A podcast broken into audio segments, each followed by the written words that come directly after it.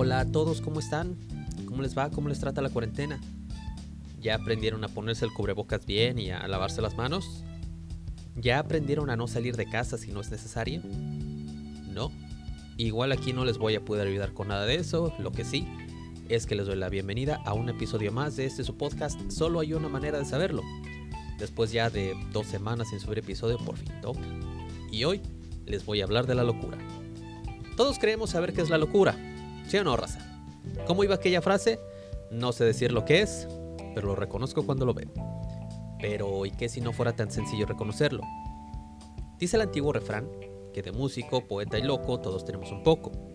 Y yo pienso que sí es cierto, ya que nadie actuamos en todo momento y en todo lugar de manera racional. En muchas ocasiones irrompen sin control en nuestra conducta las fuerzas ilógicas, entre comillas, del arte, tal vez la música, del amor, tal vez la poesía y, por qué no, también de la locura. Y que para calmar a ese loco hay que cantarle de piedra de ser la cama y de piedra la cabecera. Nota. Si no entendieron la referencia, vean la película El Castillo de los Monstruos de 1958 con clavillazo. Está malísima. Pero bueno, dejemos de serle loco y vamos a empezar. Quédense que va a estar bueno.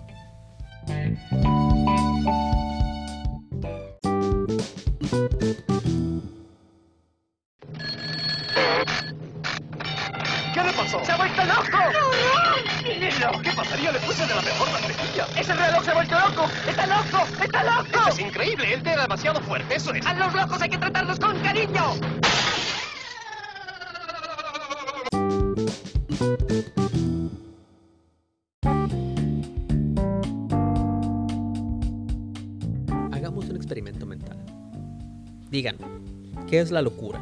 Pregúntale a quien tengan por ahí cerca. Oye, ¿tú qué es la locura?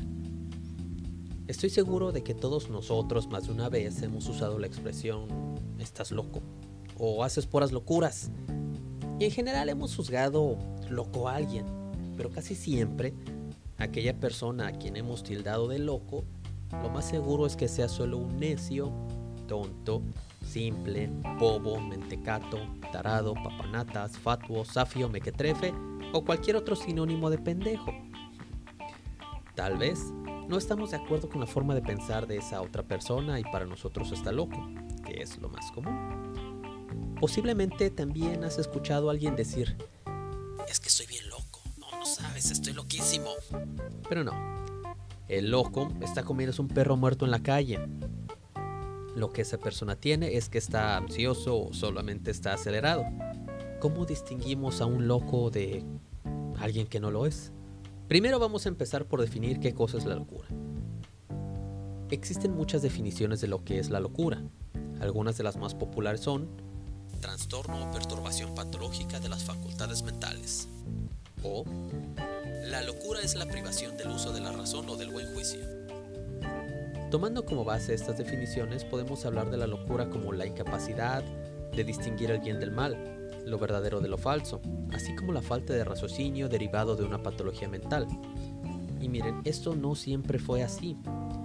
Adelantemos a decir que el concepto de la locura, hasta finales del siglo XIX, aludía a un determinado comportamiento de quienes rechazaban las normas sociales establecidas y se desviaban de la norma por culpa de un desequilibrio mental, que ocasionaba delirios enfermizos e impropios del normal funcionamiento de la razón, y se plasmaban por la realización de actos extraños y destructivos. Consideremos que el concepto de la locura ha variado con el paso del tiempo y que ciertos síntomas de ciertas enfermedades hoy, no consideradas psiquiátricas como la epilepsia, fueron calificados de locura e incluso de posesión demoníaca. Aunque claro, también existía la contraparte de pensar que aquel que escuchaba la voz de Dios en su cabeza o que se comunicaba con el divino por medio de una zarza en llamas era un profeta. Y nota, aquí quiero dejar bien claro que yo respeto sus creencias por más místicas, mágicas y misteriosas que sean. La libertad de culto es fundamental para una sociedad sana. Lo que no está bien es que nos traten de convertir a los demás. Por eso nadie le abre a los testigos de Jehová porque nada más están chingando los fines de semana. Muchas deficiencias y patologías psiquiátricas tienen su origen en factores genéticos, pero también los factores ambientales pueden ser causantes o desencadenantes de dichas anomalías.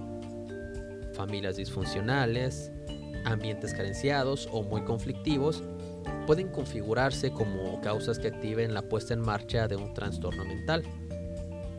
Es posible que las causas de muchos trastornos psiquiátricos se encuentren en el seno de la familia o en el corazón de una sociedad que no está siendo capaz de sostener la realidad, entre comillas, para algunas personas. Por ello, en ocasiones puede que una persona altere su realidad cuando ésta le resulta insatisfactoria e intolerable. Y miren, les voy a poner un ejemplo. La mayoría de la gente cuando ve por las calles a lo que consideran un loco, entre comillas, o sea, un loco desconocido, no el loco del barrio, ese que ya conoces y que ya tienes identificado, que ya conoces sus comportamientos, le sacan la vuelta, se cambian de banqueta, se alejan unos pasos, porque nos incomoda la imagen del loco. No nos vaya a golpear, no nos vaya a agredir. Muchos dicen, hay que hablarle a la patrulla para que se lo lleve. ¿Que se lo lleve a dónde? Eso realmente no nos importa. Lo que queremos es ya no ver a ese loquito o loquita que anda por las calles. Esa figura que es producto de una sociedad que le ha fallado a esa persona y que nos puede fallar a cualquiera. Ese loquito que nos recuerda la fragilidad de la psique humana. Los factores ambientales pueden ser causantes o desencadenantes de dichas anomalías. A lo largo de la historia de la humanidad, la sociedad, o sea, todos nosotros que nos autoconsideramos mentalmente sanos, casi nunca se ha hecho cargo de su responsabilidad en estos temas y ha culpado a los enfermos mentales de su propio trastorno sin tener en cuenta la influencia de los individuos sanos y la sociedad en sí pueden haber ejercido sobre ellos en la puesta en marcha de su enajenación. Y esto es debido a, como les comentaba, en buena parte a que los enfermos mentales siempre han molestado y o asustado a quienes se consideraban normales y su tendencia natural era siempre apartarlos y relegarlos a consumirse en una vida sin sentido alguno. Para poder comprender este y cualquier otro tema, es preciso que analicemos el trasfondo histórico que tiene la locura. Empezamos. Como ya decía anteriormente, los antiguos creían que la locura era sagrada y que era obra de los dioses o demonios. Las divinidades enviaban la locura como castigo o como venganza.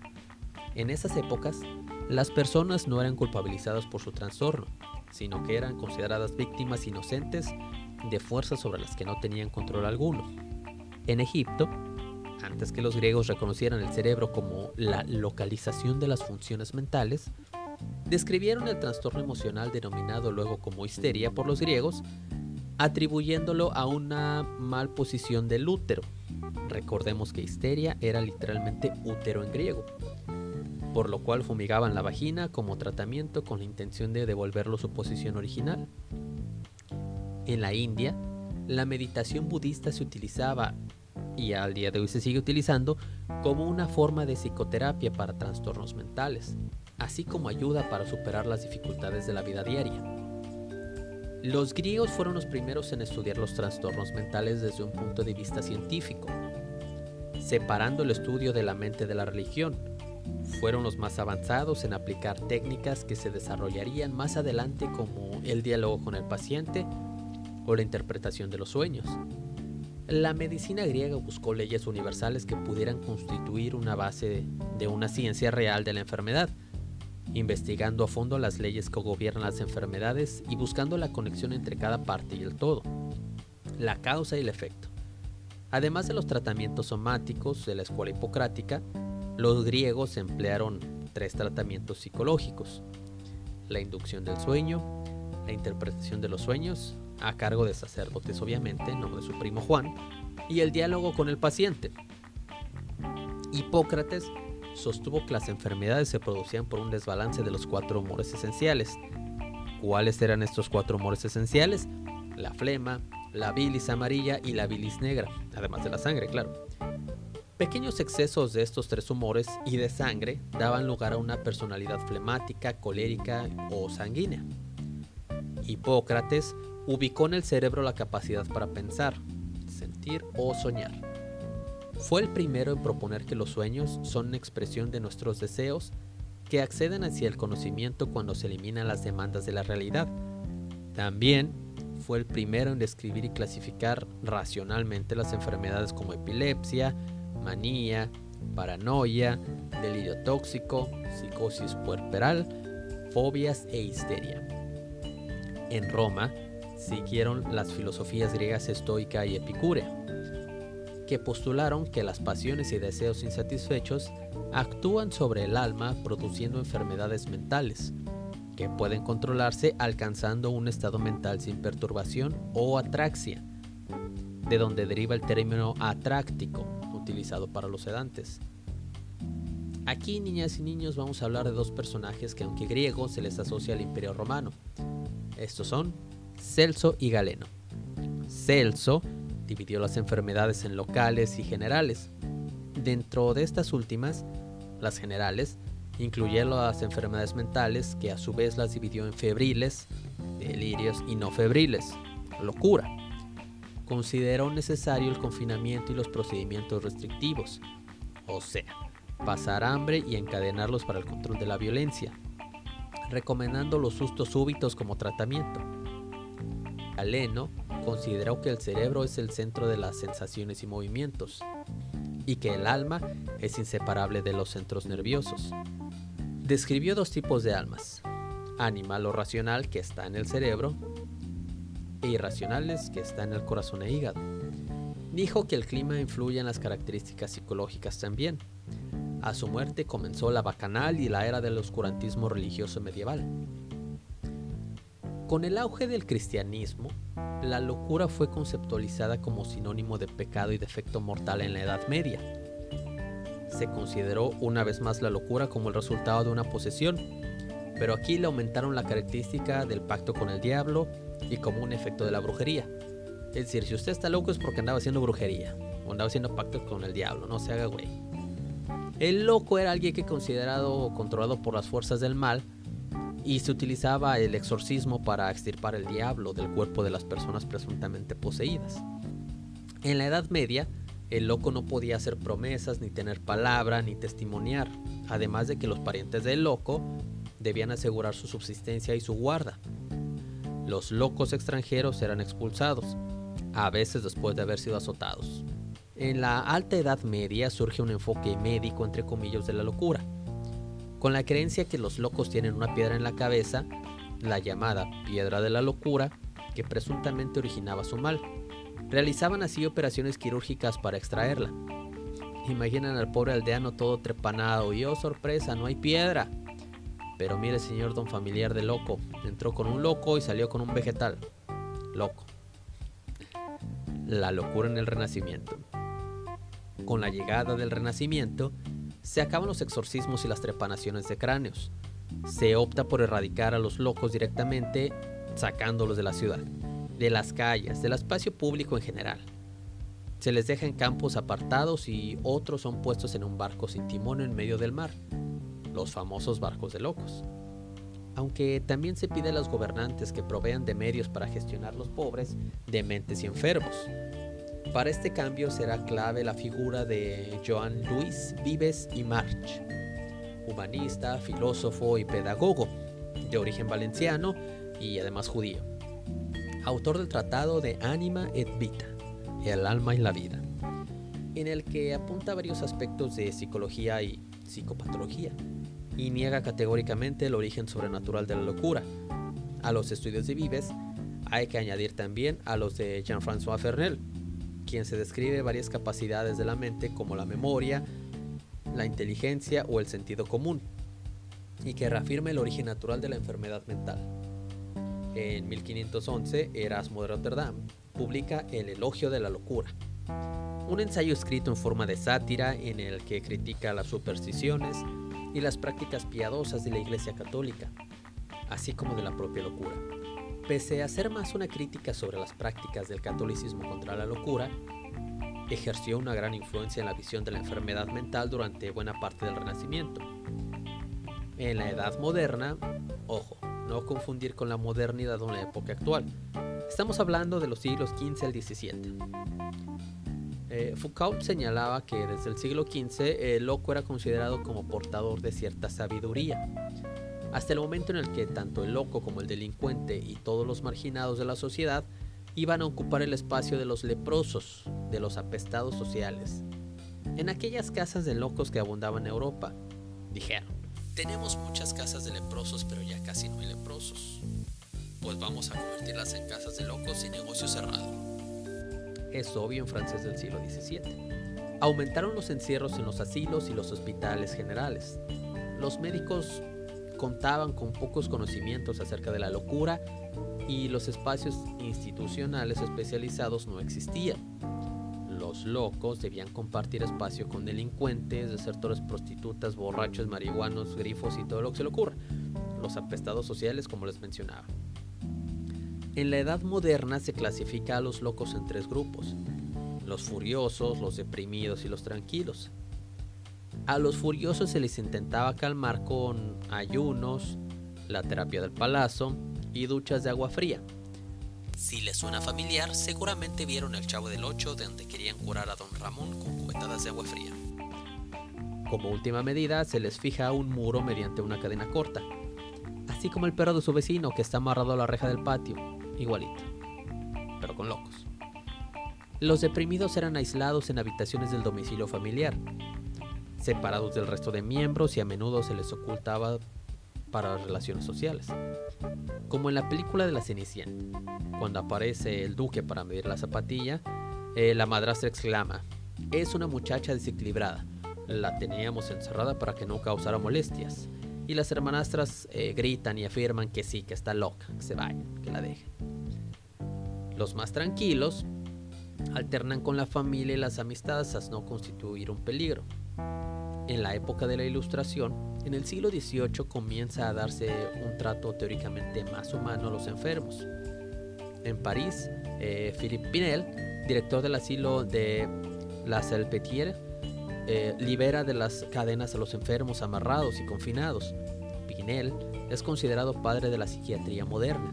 Explica el origen de las enfermedades mentales por la herencia y las influencias ambientales. En su Tratado de la Locura, clasificó las enfermedades mentales en cuatro tipos. Manía, delirio generalizado con agitación.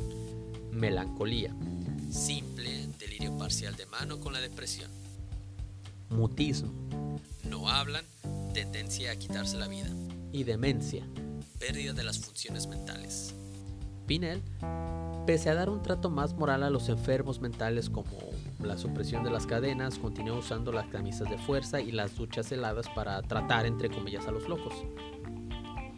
Otro psiquiatra, Samuel Tuck, metía a los locos en asilos y les aplicaba castigos hasta que aprendieran a actuar con normalidad. Es decir, de manera sumisa y ajustada a lo que la sociedad consideraba normal. Eso sí, empiezan a investigarse y comienzan a darse avances en el conocimiento de las enfermedades mentales. En el siglo XIX, no paran de aumentar el número de manicomios. Estos disfrazaban la tortura como una forma de curación. Uno de los tantos casos fue el del hospital psiquiátrico eh, Charenton en París, donde se aplicaban como tratamiento mantenerlos atados, sumergirlos en agua fría, golpes y sumergirles la cabeza en una bañera. En los manicomios ingleses utilizaban un dispositivo rotatorio en el que hacían girar al paciente a una velocidad vertiginosa. Otro tratamiento consistía en marcarle la cabeza con un hierro al rojo vivo para que el loco recuperara el sentido. Todo esto con el fin de anular sus ideas e ilusiones, consideradas anormales por los profesionales, entre comillas, de la salud en aquel entonces. En el siglo XX se desarrollaron dos concepciones diferentes de la edad mental. Una concepción eh, biologicista. Las enfermedades son provocadas principalmente por trastornos biológicos y genéticos una concepción psicologista. Las enfermedades mentales son trastornos psíquicos, desequilibrios que han de ser tratados con medios psicoterapéuticos, aunque también pueden existir una base biológica. Freud se enfrenta al biologismo creando un nuevo rol para el médico. Este debe escuchar al paciente y a partir de aquí encontrar los motivos de sus síntomas. La concepción biologista junto al darwinismo social, defendido por la ideología nacional socialista, los nazis, pues, supuso la esterilización y exterminio de miles de alemanes con trastornos mentales o minusvalías. Un total de 300.000 personas fueron asesinadas mediante el programa T4 o eutanasia. Los nazis consideraban a los enfermos mentales y minusválidos como inútiles para la sociedad y una amenaza para la pureza genética aria. Un ejemplo de esto último lo podemos ver en la película La lista de Schindler, donde los soldados nazis obligan a un montón de trabajadores de una de las fábricas de Schindler a quitar la nieve del camino. Mientras los están supervisando se dan cuenta que entre los trabajadores está un hombre ya algo mayor sin un brazo, que a como puede está usando la pala para quitar la nieve. Los soldados le preguntan que si él trabajaba también para Schindler y el hombre saca un papel que lo certificaba como un trabajador esencial entre comillas. Los soldados lo apartan del camino y le dicen claro que sí, buen hombre, pero lo ejecutan de un tiro en la cabeza. Cambia la toma y Oscar Schindler se queja ante un alto mando nazi del hecho de que le habían matado a un trabajador, a lo que responde algo así como ¿qué valor puede tener un hombre sin un brazo? Y Schindler responde que la máquina que operaba requería solamente de un brazo y que era muy diestro en su trabajo. Inclusive, mientras estaba investigando para este podcast, me encontré un cartel de propaganda nazi en la que está un médico, supongo, detrás de una persona que está sentada en una silla y tiene escrito 60.000 Reichsmark es lo que esta persona que sufre de defectos hereditarios cuesta a la comunidad alemana durante toda su vida. Ciudadano, ese también es su dinero.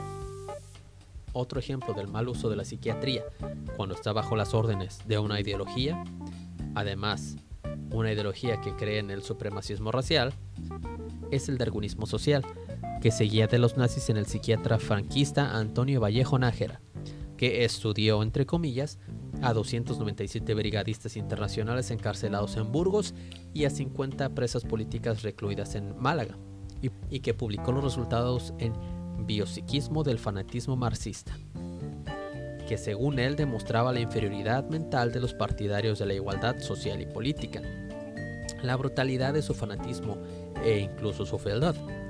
En su libro Eugenesia de la Hispanidad y Regeneración de la Raza, Vallejo defendía la eugenesia positiva, cuyo fin era multiplicar los electos y dejar que perezcan los débiles, o sea, los comunistas.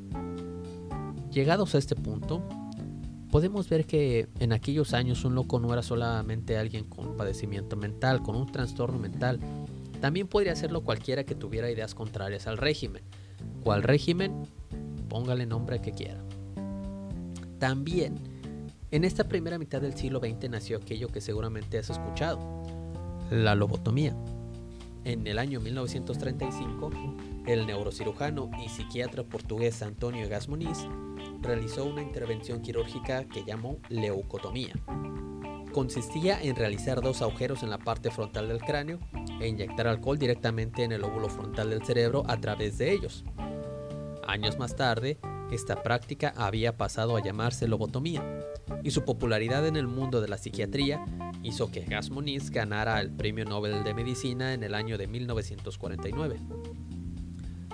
La etimología del término leucotomía sirve para hacernos una idea acerca del objetivo con el que se realizaban las lobotomías. Leuco significa blanco y tome significa corte.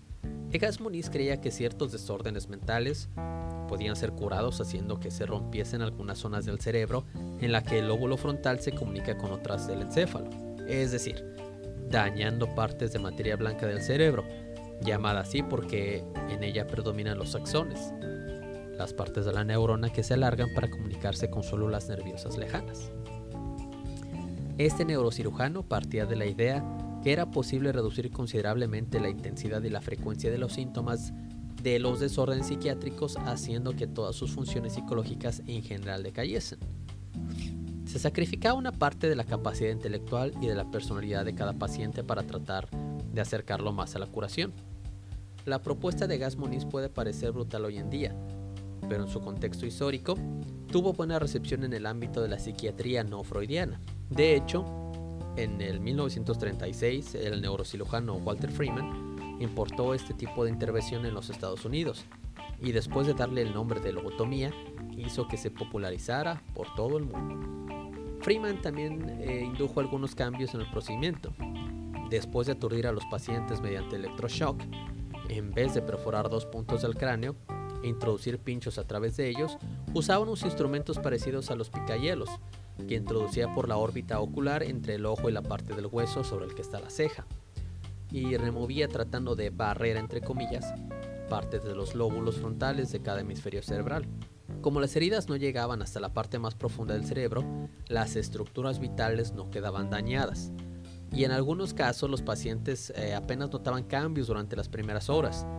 En todo caso, el sistema nervioso de estas personas quedaba marcado para siempre, y su manera de comportarse y de experimentar la vida también. Las personas que se sometían a la lobotomía voluntaria o involuntariamente no solo eran pacientes con trastornos mentales graves como la esquizofrenia o la depresión severa, en muchas ocasiones se llegaba a utilizar esta operación para poner solución a casos de problemas de conducta en adolescentes desobedientes, por ejemplo. Puede que el método de Freeman fuese brutal, pero una buena parte de la sociedad estaba dispuesta a abrazar esa brutalidad. La lógica que estaba detrás de esta buena acogida por parte de gran parte de las instituciones de sanidad tiene que ver con la mentalidad higienista que sostenían en esa época las personas con desórdenes psiquiátricos eran amontonados en hospitales y abarrotados. Muchas veces eran sometidos a violencia física o psicológica. La popularidad de la lobotomía cayó en picada no porque la gente dijera, oye, creo que meternos picayelos en el cerebro no es sano. Deberíamos de dejar de hacerlo. La verdad es que fue por algo menos romántico. Los psicofármacos. Estos no solo eran mucho más eficaces, sino que además su aplicación era mucho más sencilla. Del mismo modo, cuando una de las pacientes de Freeman murió a causa de una hemorragia que le causó el neurocirujano, quedando claro que los riesgos de la lobotomía eran elevados. En los 50s y 60s muchos países prohibieron esta clase de intervenciones y la Unión Soviética llegó a considerarla como contraria a los derechos humanos. Actualmente ya no contamos con centros de salud mental estilo La Castañeda, y en teoría la locura no se usa como pretexto para castigar a los contrarios, a nuestros adversarios, dijera el presidente. Hoy en día se tiene el DSM, o se tenía porque ya no va a haber más ediciones. El DSM es un manual de clasificación de los trastornos mentales que proporciona descripciones y diagnósticos con el fin de que los psicólogos, psiquiatras e investigadores en la salud mental puedan diagnosticar, estudiar e intercambiar información y tratar los distintos trastornos. Una de las labores principales de la actividad científica es la clasificación. Se decía que uno de los problemas más graves de la psicología era que había pasado demasiado rápido por el periodo de la clasificación y que los psicólogos se habían puesto a investigar sin que todos estuvieran previamente de acuerdo en una serie de categorías. Clasificar es muy complicado y lo es más cuando lo que hay que clasificar no es algo físico, como pasa en la psicología, a lo largo de la historia de la medicina, ha quedado clara la necesidad de confeccionar una clasificación de los trastornos mentales. Esta clasificación sirve para tener un lenguaje común entre profesionales, ahorrar tiempo diagnóstico, elaborar protocolos de actuación clínica, facilitar la investigación, evaluar la historia natural de un trastorno determinado, comprender las causas y el desarrollo de los trastornos mentales. En 1899 elabora un sistema para construir grupos de pacientes con sintomatología homogénea que constituían un síndrome. Unos 50 años después publican el DSM-1, con unos criterios demasiado vagos y con baja confiabilidad. El DSM-2 nace 15 años después. Supuso la novedad de aplicar el modelo médico a los síndromes mentales haciendo conjuntos sintomáticos, se generaron muchas discusiones en torno a la terminología de la esquizofrenia y parecía que nadie estaba satisfecho, así que un año después de su publicación comenzó su revisión. El DSM-3 nace en 1980, con el objetivo de establecer criterios de diagnóstico con base empírica. Se produjo una evolución generalizada donde reemplazó el modelo psicoanalítico con base teórica en las enfermedades por el modelo descriptivo basado en la evidencia. Con este cambio, la neurosis pasa a denominarse trastorno de ansiedad. Se consigue eliminar la homosexualidad como criterio diagnóstico. Este diagnóstico había sido incluido como una categoría de enfermedad mental en 1952, basándose en la teoría sin evidencia científica que proponía una conexión entre la homosexualidad y el desajuste psicológico, además de la idea de que ésta era necesariamente síntoma de una enfermedad mental. Aún así quedaban muchas deficiencias que pulir el DSM-4 nace con la intención de proporcionar una base empírica más sólida, abreviando los criterios diagnósticos con una mayor claridad del lenguaje. Para publicar este nuevo manual, los grupos de trabajo que investigaban trastornos específicos se reunieron para realizar un proceso de tres etapas, que implicaban las pruebas de confiabilidad y validez de diagnóstico. Este proceso incluyó revisiones profundas de investigaciones publicadas, análisis exhaustivos de los datos de investigación y ensayos de campo en los que se entrevistaron a miles de personas con trastornos psicológicos diagnosticados. En 2013, se lanza el DSM-5, la versión más criticada por la comunidad de psiquiatras y psicólogos. A raíz de esta publicación, el Instituto Nacional de la Salud Mental de los Estados Unidos anunció que dejaría de utilizar el DSM y por tanto dejaría de investigar para futuras versiones del manual, esto naturalmente al ser un manual hecho en los Estados Unidos generaba ciertas sospechas de que hubiera influencia política en las decisiones tomadas. Ahora déjenme preguntarles, ¿qué harías si tú o algún miembro de tu familia fuera diagnosticado con un trastorno mental? Creo que la respuesta dependería mucho del trastorno mental que estamos hablando. No es lo mismo un trastorno de identidad disociativo o una esquizofrenia a un déficit de atención o un trastorno de alimentación. Creo que todos buscamos la salud física y mental de nosotros y los nuestros. Pero ¿qué pensarías si te digo que hay quien se adjudica trastornos mentales que no tiene o que cree que tiene algunos trastornos mentales? ¿No me creen? Hagan memoria. Al menos todos hemos eh, conocido uno o a una que se asume como bipolar. Estoy muy bien, pero luego me enojo, pero después como y se me pasa. Eso no es ser bipolar, eso nos pasa a todos, eso se llama hambre. Todos conocemos a ese alguien que dice tener TOC, el famoso TOC, trastorno obsesivo compulsivo. Es que me enojo si me agarran mis cosas y las desordenan. Eso no es TOC. Eso es ser mamón como yo. La televisión nos ha hecho pensar que los trastornos mentales son cool. La teoría del Big Bang les dio a muchos la oportunidad de tomar las frases de Sheldon Cooper. Ya sé que te da miedo decepcionarme, pero espero que te consuele saber que mis expectativas sobre ti son muy pobres. Claro que no soy Newton. Yo habría descubierto la gravedad aún sin la manzana. Estoy demasiado evolucionado para conducir. Con cada episodio de la serie, dentro de la cabecita de algunos se gestaba la idea, ¿sabes qué? Creo que yo soy como Sheldon. Luego, se creó la teoría de que Sheldon Cooper padecía Asperger, con lo que luego se usó el razonamiento, si A es igual a C y B es igual a A, por lo tanto B es igual a C. O sea, si Sheldon tiene Asperger y yo soy como Sheldon, entonces yo también tengo Asperger. ¿No me creen? Busquen en internet el hashtag orgullosamente Asperger y verán lo que les digo. Otro caso similar es el del Dr. House, un médico mamón pero brillante que trata mal a sus colegas. Pesaba más lo genio que era contra lo mamón de su comportamiento. En un capítulo concreto donde atienden a un niño con autismo, los doctores Wilson, Chase, Cameron y Foreman se asombraban de la capacidad de comunicación que tiene el Dr. House con su paciente autista, al punto de que se cree la teoría de que el Dr. House también padece Asperger. Se crearon libros como Guía para la vida del Dr. House o La filosofía del Dr. House. En aquellos años había muchos que se autodenominaban ser como House. No me malinterpreten. Tanto la teoría del Big Bang como el Doctor House son series que me encantaron en su momento y que al día de hoy sigo disfrutando como lo que son, entretenimiento y ficción. Y miren, la gente no es tonta. O sea, asumirse con depresión, Asperger, TOC, trastorno de ansiedad generalizado o trastorno bipolar es de lo más común. ¿Cómo saber si es que padeces uno de estos trastornos o solamente quieres llamar la atención? Fácil. Ve al médico, ve a terapia hasta que no seas diagnosticado por un profesional con uno de estos trastornos, no es correcto asumirlo. Y miren, yo no veo en la calle gente con sus camisetas orgullosamente esquizofrénico tengo síndrome de Cotard y me siento fabuloso, pregúntame cómo. O algún otro que diga maniático pride. Esto nos lleva al punto con el que vamos a cerrar este episodio, la estigmatización de la enfermedad mental es fácil etiquetar a alguien y pasar por alto lo que es realmente por dentro.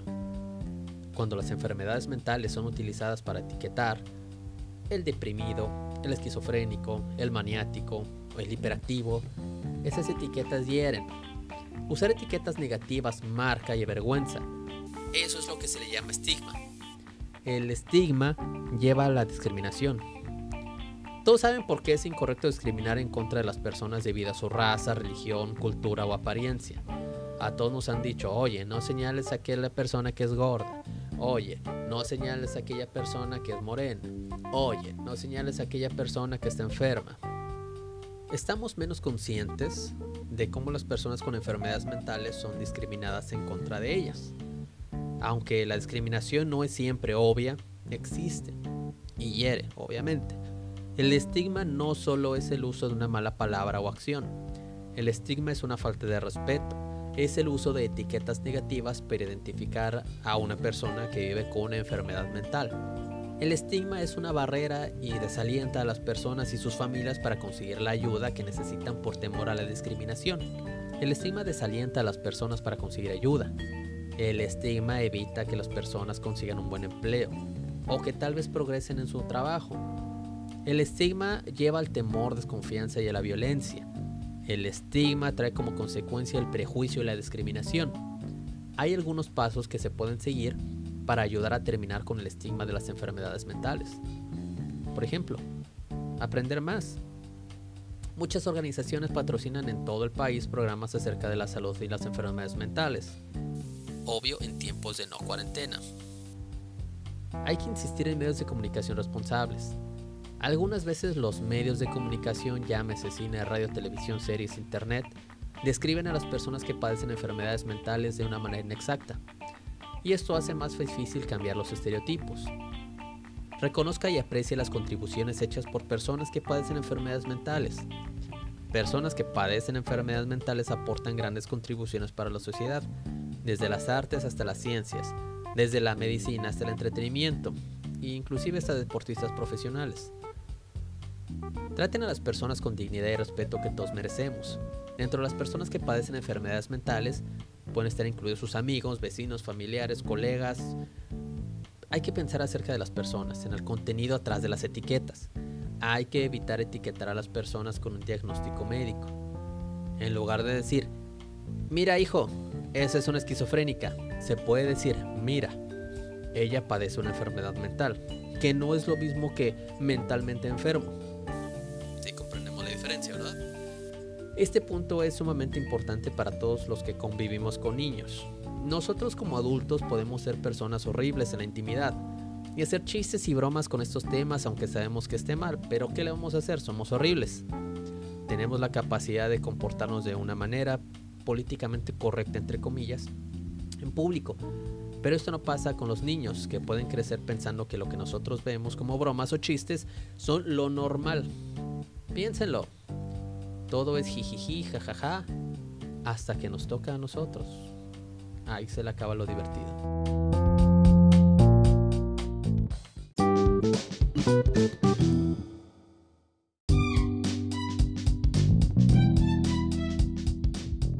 hasta aquí el episodio de hoy, niños y niñas. Espero que les haya gustado. Aprovecho para hacerles algunos avisos parroquiales. El primero es que los siguientes episodios posiblemente ya no sean semanales, tal vez una semana sí, una semana no. Trataré de que sigan siendo semanales, pero como ustedes saben, esto no me reditúa aún. Entonces tengo algunas otras actividades que hacer, las cuales me impiden completarlos semanalmente, pero los voy a seguir haciendo. ¿Vale? ya saben, si les gustó lo clásico, compártanlo con sus amigos. Eh, si quieren ponerse en contacto conmigo por alguna duda, queja, sugerencia o mentada de madre, ahí en la descripción del programa están los enlaces directos. Y pues nada, eso es todo niños, dejen de jugarle a loco. Nos vemos la próxima. Esto fue Solo hay una manera de saberlo, hablando de todo para todos. Bye.